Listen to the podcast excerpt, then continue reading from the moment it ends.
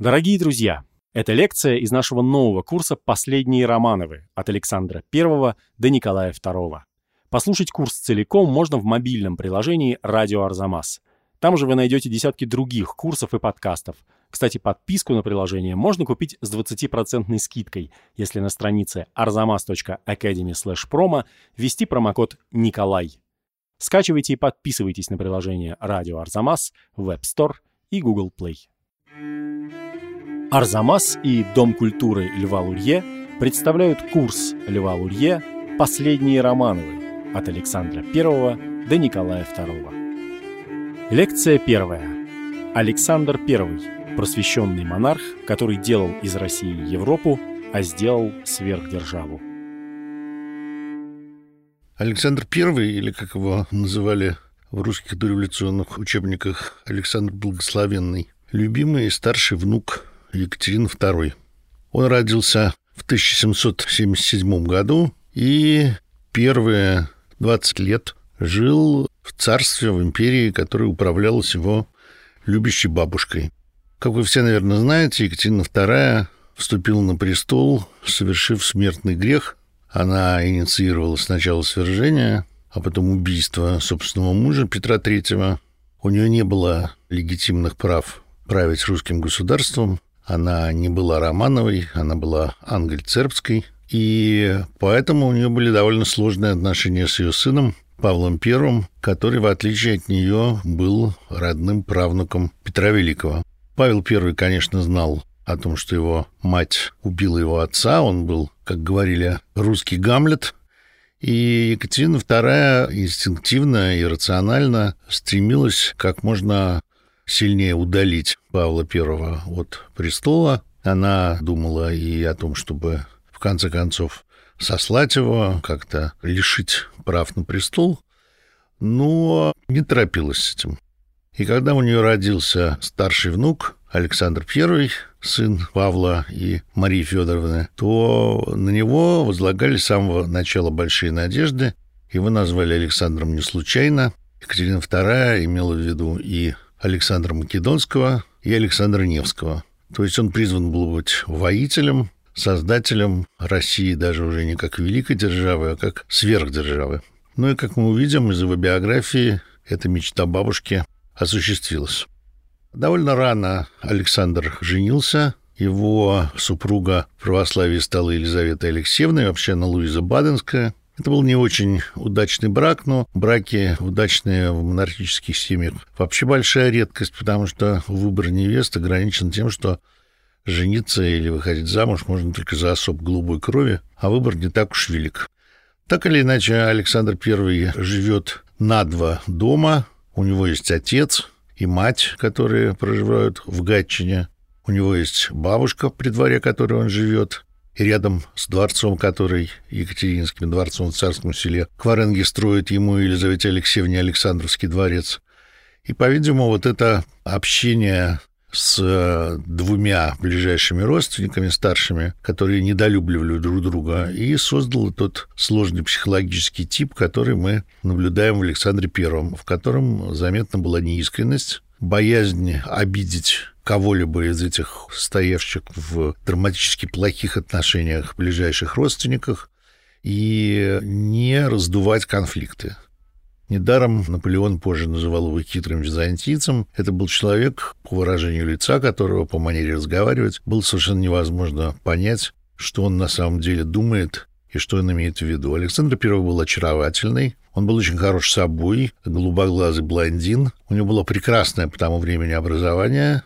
Он был билингва, как и большинство Романовых, то есть равно свободно говорил по-французски и по-русски. Воспитал его Лагарб, швейцарец, придерживавшийся исключительно либеральных идеалов в духе просвещения. Александр I воспитывался в идее того, что в обществе все должны быть равны, что тирания отвратительна, что самодержавие должно сдерживаться законами, что должно быть разделение властей, исполнительная, законодательная и судебная власть должны присматривать друг за другом для того, чтобы ни одна из них не доминировала. То есть, в сущности, между ним, его будущими оппонентами-декабристами, Монтески и Руссо, идеями которого дышала французская революция, идеологически большой разницы не было. Спокойная жизнь Александра, первый период ее, заканчивается неожиданной смертью бабушки.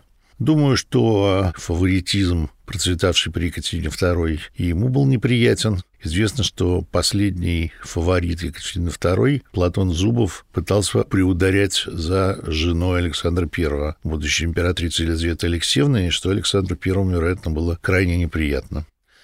Наступает царствование его отца Павла I, 1796-1801 год. И надо сказать, что Павел, при всем том, что человек он был сложный, неприятный, типичный невротик, холерик, к своему старшему сыну относился неплохо, хотя он знал, что по бабушкиной идее он не должен был править, а править должен был его сын, что, естественно, не могло способствовать полной сердечности в отношениях.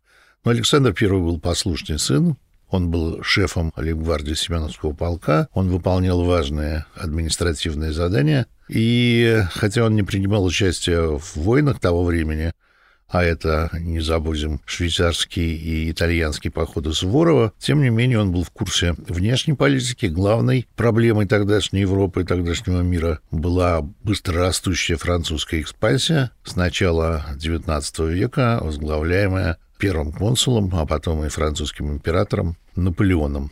Столкновение между Наполеоном и Россией было неизбежно. Россия при Павле приняла участие в одной из антифранцузских коалиций. Потом Павел поссорился с главным союзником Франции англичанами, но в это время уже возникает антипавловский заговор. Павел был человеком который хотел произвести глубокие реформы в России. И прежде всего, эти реформы были против той элиты, которая пришла к власти при Екатерине II, условно говоря, против Фамусовых. И вот эти изменения павловские, тем более крайне неловкие, крайне нелепые, его эксцентризм, привели к тому, что образовался заговор, который объединял в себе самые разные силы. И молодых либералов, и те, кто считал, что Павел идет к освобождению крестьян крепостного права, а это невозможно, в России должна быть очень жесткая власть, и тех, кто был прямо куплен на английские деньги. В общем, это были самые разные люди. У нас нет твердой уверенности в том, что Александр I знал о всех деталях готовящегося переворота что генерал-губернатор Петербурга Палин, который этот переворот возглавлял, сообщил ему, что заговорщики в крайнем случае собираются убить его отца. Но о том, что что-то произойдет, он, конечно, был осведомлен. В ночь 11 марта он не ложился спать. Он знал, что на часах полк, за который он отвечает, лейб-гвардии Семеновский полк, поэтому так или иначе в отцеубийстве он участвовал, если не активно, то пассивно. Скорее всего, заговорщики сообщили ему, что они действительно хотят сместить в эту ночь Павла Первого, убедив его подписать отречение, то есть не уничтожить его физически, а просто отправив его в отставку. Но случилось так, как случилось. Павел был зверски забит до смерти. Александр I рыдал, когда узнал об этом. И Палин произнес тогда знаменитую фразу «Ваше Величество, довольно ребячиться, идите царствовать».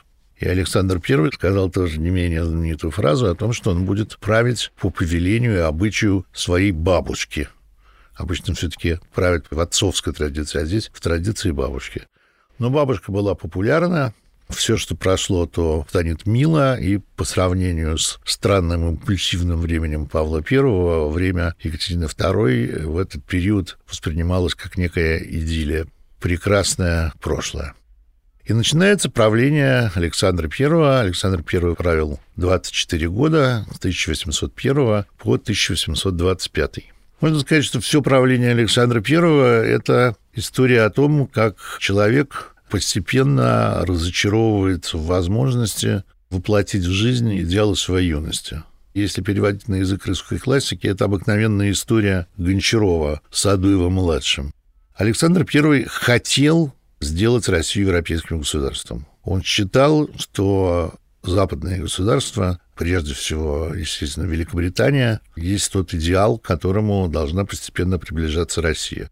Что поданные должны быть равны перед законом, что крепостное право должно быть отменено и должны быть созданы некоторые законодательные учреждения. Но все время что-нибудь мешало. Вначале это была внешняя политика, потому что уже в 1804-1805 году обострились новые отношения с Францией. Вы помните первый том «Войны и мира», в котором Андрей Балконский вместе с Николаем Ростовым отправляются в Устерлиц. Происходит война с Францией, в союзе с австрийцами, которая завершается чудовищным поражением вот в этом самом сражении под Устерлицем, где союзными войсками командовал Михаил Ильонович Кутузов, а на поле сражения присутствовали главные руководители, император Александр I и император Франции.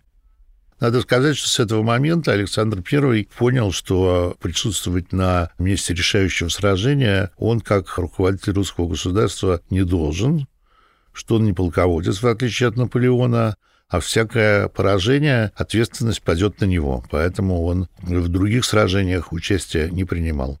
Так или иначе, после этого Австрия выходит из войны, Россия вступает в союз с Пруссией, армия Наполеона в течение двух недель разбивает прусскую армию, и начинается долгая война, которая происходит на территории примерно нынешней Калининградской области, то есть Восточной Пруссии. Эта война тоже описана в «Войне и мире». Там действует Васька Денисов, и Николай Ростов. Война 1806-1807 года не могла продолжаться бесконечно. Наполеон еще не был тем безумцем, которым он проявился в 1812 году, и понимал, что вторжение французских войск в Россию ни к чему хорошему не приведет. А Александр видел, что русская армия разбить Наполеона в сражении пока что не способна. И заканчивалась эта война знаменитым Тильзитским миром. Тильзитский мир был заключен на реке Неман, на плоту. На одном берегу реки сосредоточились французские войска, на другом русские. Двух императоров перевезли вот на этот самый плот, где в таком шалаше специфическом павильоне. Они провели несколько часов, они оставались одни, оба понравились друг другу, оба были светские люди, они наладили контакт, и был заключен мир, такой не слишком выгодный ни для одной из сторон. Согласно мирному договору в Тильзите, Россия получила право устанавливать свои порядки в Южной и Северной Европе, а Франция стала хозяином Западной Европы. И, кроме того, Россия присоединилась к так называемой континентальной блокаде. Главной внешнеполитической проблемой Франции с этого момента стали англичане. Английский флот уничтожил французский в сражении под Трафальгаром, и поэтому высадиться в Англии французы не могли. И они решили задушить Англию костлявой рукой голода. Для этого должна была быть прекращена торговля Англии со всеми другими странами, в том числе европейскими. А это означало, что русские помещики не смогут вывозить русское сельскохозяйственное сырье в Англию и не смогут получать из Англии разного рода промышленные товары. Англия была главным экономическим партнером России. Русская пенька, лен, древесина, чугун, русский поташ, слонина, все они шли прежде всего на снабжение великого английского флота. Поэтому было очевидно, что Тильзитский мир позволял России получить мирную передышку, решить целый ряд внешнеполитических проблем, но одновременно он ссорил Александра I с правящим классом. Огромные экономические убытки, плюс дружба с французами, с Наполеоном, который русские дворяне считали сыном революции, и который, как только его войска входили в какую-то страну, отменял крепостное право, отменял помещие землевладения в значительной степени, то есть угрожал такой просвещенной пугачевщиной русским помещикам. Поэтому период с 1807 по 1812 год – это самый такой противоречивый период царствования Александра I. С одной стороны, несомненные внешнеполитические успехи. В ходе войны со Швецией шведы вынуждены были уступить Российской империи Финляндию, которая стала Великим княжеством финляндским в составе нашего государства, получила Сейм, парламент, конституцию, свои вооруженные силы, но русский император, то есть Александр I, считался и великим князем финляндским. То есть Финляндия становилась русской автономией. И это война с Турцией очень долгая, 1806-1812 года, в ходе которого русская армия воевала на территории современной Румынии, а частью Российской империи в 1812 году становится Бессарабия, нынешняя Республика Молдова. Но противоречия оставались. Было очевидно, что кусок Польши который Наполеон отнял у прусаков сделал полунезависимым от Франции государством герцогством Варшавским, что его поданные поляки не согласятся с тем, что Польша была разделена и будут лелеять реваншистские планы и по отношению к России. Ну и самое главное, что Россия не могла и не хотела соблюдать континентальную блокаду, несмотря на наличие французских надсмотрщиков в русских портах, контрабанда и русские помещики не мытьем так катанием вывозили свое сырье в Англию, а их жены получали шляпки, платья, а мужья ружья породистых английских собак и лошадей и так далее. То есть торговля продолжалась, и Наполеон, естественно, не мог к этому относиться равнодушно и понимал, что рано или поздно, в случае, если у него будут неприятности, Россия может нанести ему удар в спину, потому что таковы были настроения в России. Тем не менее, Александр I, понимая, что его может ждать судьба многих русских императоров, в частности, судьба его отца и судьба его деда, то есть он будет свергнут в результате дворцового переворота, начинает пытаться организовать какой-то такой строй, при котором у дворян был бы некоторый противовес. И так выдвигается новый человек, Михаил Михайлович Спиранский, Попович, сын священника, закончивший Петербургскую духовную академию, замечательный знаток законов, который вначале служил секретарем у одного вельможи, Куракина, потом у близкого к Александру Первому Виктора Кочубея, и был замечен Александром Первым. Первыми помощниками Александра были так называемые молодые друзья, то есть его сверстники, но настоящие реформы начались не при них, а именно при Спиранском. Дело шло к постепенному освобождению крестьян и к созданию в начале законосовещательного, и он был создан, но позже ему хотели придать значение законодательного Государственному Совету, то есть как бы русскому парламенту. Государственный совет, скорее всего, должен был выбираться только очень небольшим количеством людей, то есть, прежде всего, родовитым дворянством, но и средним классом, самыми заметными купцами. И постепенно он должен был иметь все большую роль в управлении, уменьшая тем самым роль гвардии, которая в течение XVIII века свергала и назначала императоров. Был введен экзамен на чин, то есть Военная империя менялась на империю бюрократическую, а в бюрократической империи чрезвычайно важна квалификация чиновников. Теперь для того, чтобы получить восьмой чин табели о рангов, это коллежский асессор, ну, по военной службе это майор, нужно было сдать специальный экзамен по общеобразовательным дисциплинам для того, чтобы полные невежды, неграмотные люди не могли решать судьбы подданных. Задумывались и другие реформы, но для русской культуры самой важной и неосуществленной до конца было создание Императорского Александровского лицея, куда в 1811 году были приняты первые ученики, в том числе и Александр Сергеевич Пушкин.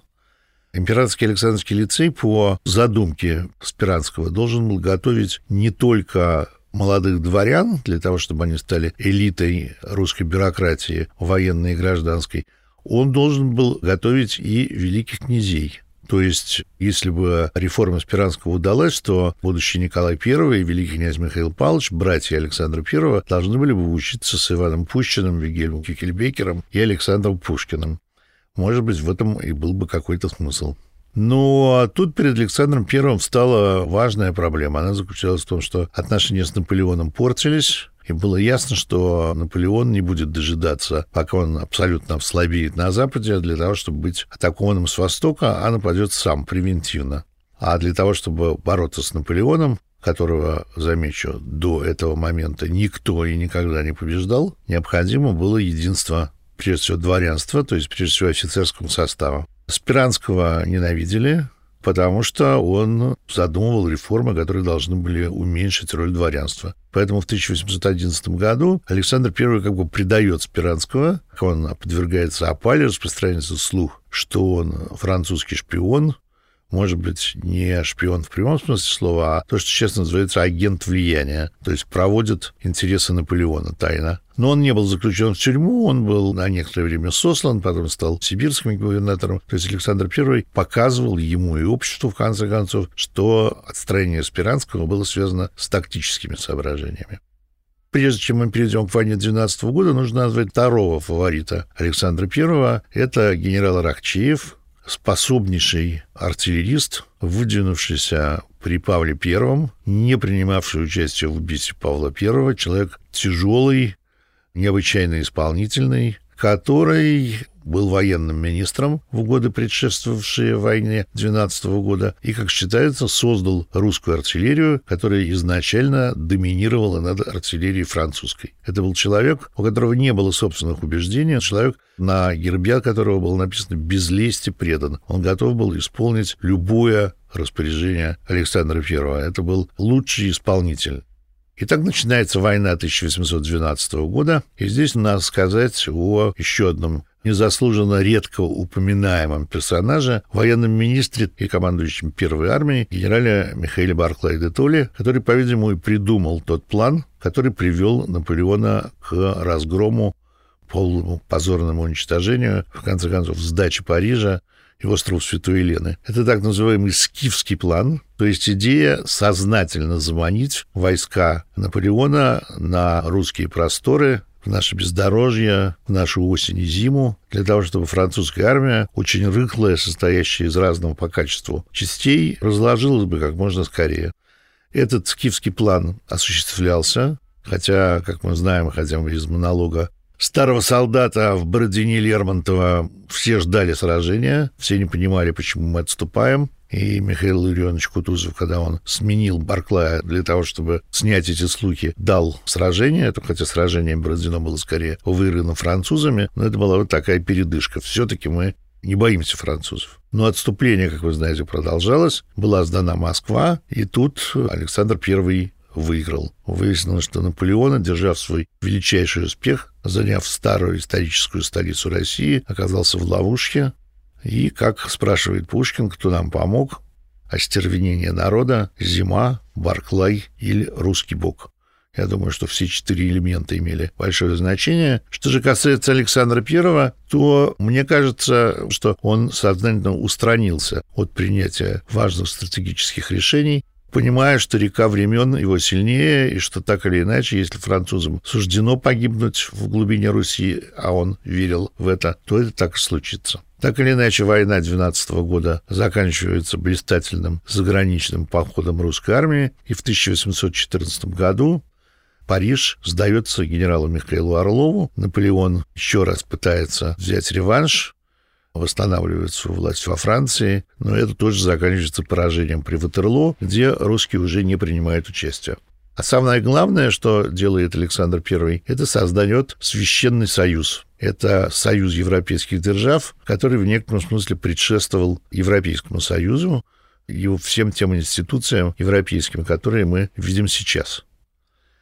Александр I задавал себе вопрос, который заключался в том, почему нации воюют друг с другом. И он пришел к выводу, что нации воюют друг с другом, потому что нарушается легитимность в одной из европейских государств. Например, во Франции случается революция или где-то еще легитимный свергнутый режим просит о помощи какой-нибудь из европейских государств, кто-то поддерживает новые власти, кто-то выступает на стороне старых. Так происходит революция.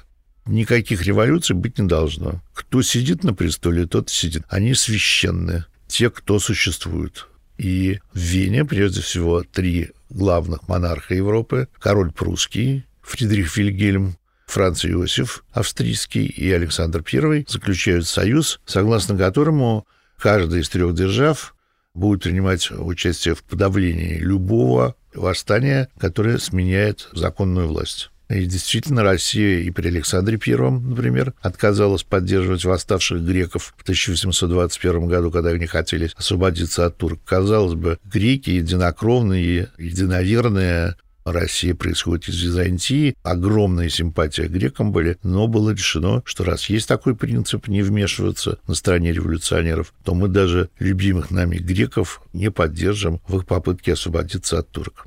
И я думаю, что Основная идея Александра I с 1815 года заключалась в том, что те преобразования, о которых он думал, они в России малоосуществимы. Действительно, мы будем говорить и о следующем русском императоре Николае I. И когда Александр I и Николай I думали об освобождении крестьян крепостного права, они просто не понимали, как это возможно сделать потому что никакого навыка к земледелию, к управлению земельными угодьями без насильственного принуждения крестьян к работе не было. Нанимать их за деньги помещики не умели.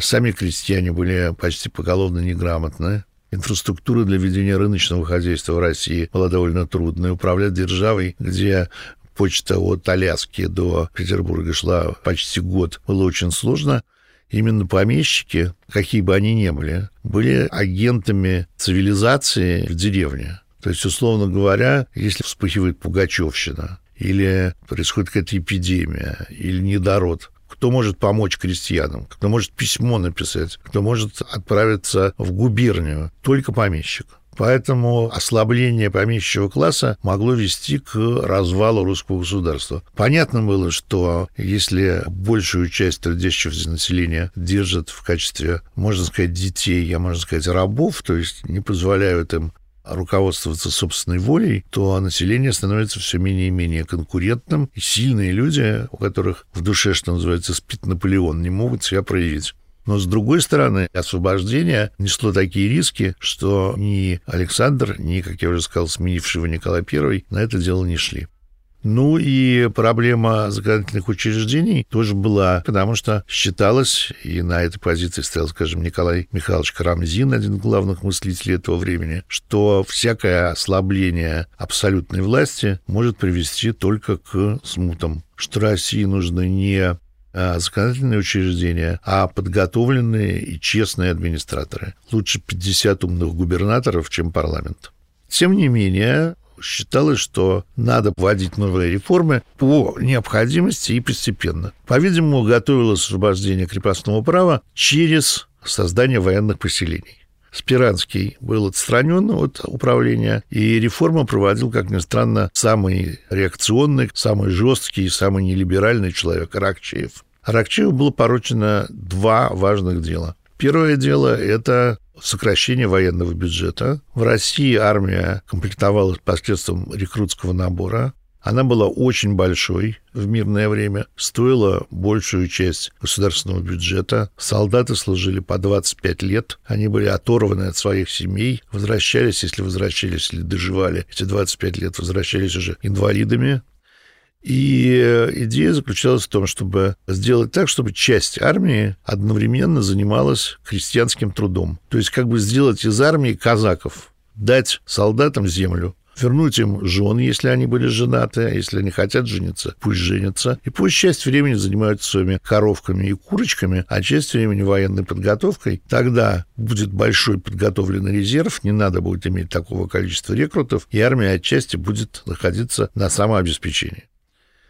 Ну, как всегда, в России хотелось как лучше, получилось как всегда. Выяснилось, что поэзия крестьянского труда и крестьянский труд невозможен при таком ежедневном досмотре. Он лишается главного, что в нем есть поэзия. И хотя на бумаге результаты создания военных поселений были не так уж плохи, действительно военный бюджет экономился, но возникали восстания, возникало недовольство, и понятно было, что это рано или поздно кончится бунтом, что и случилось уже в следующее царствование Николая I.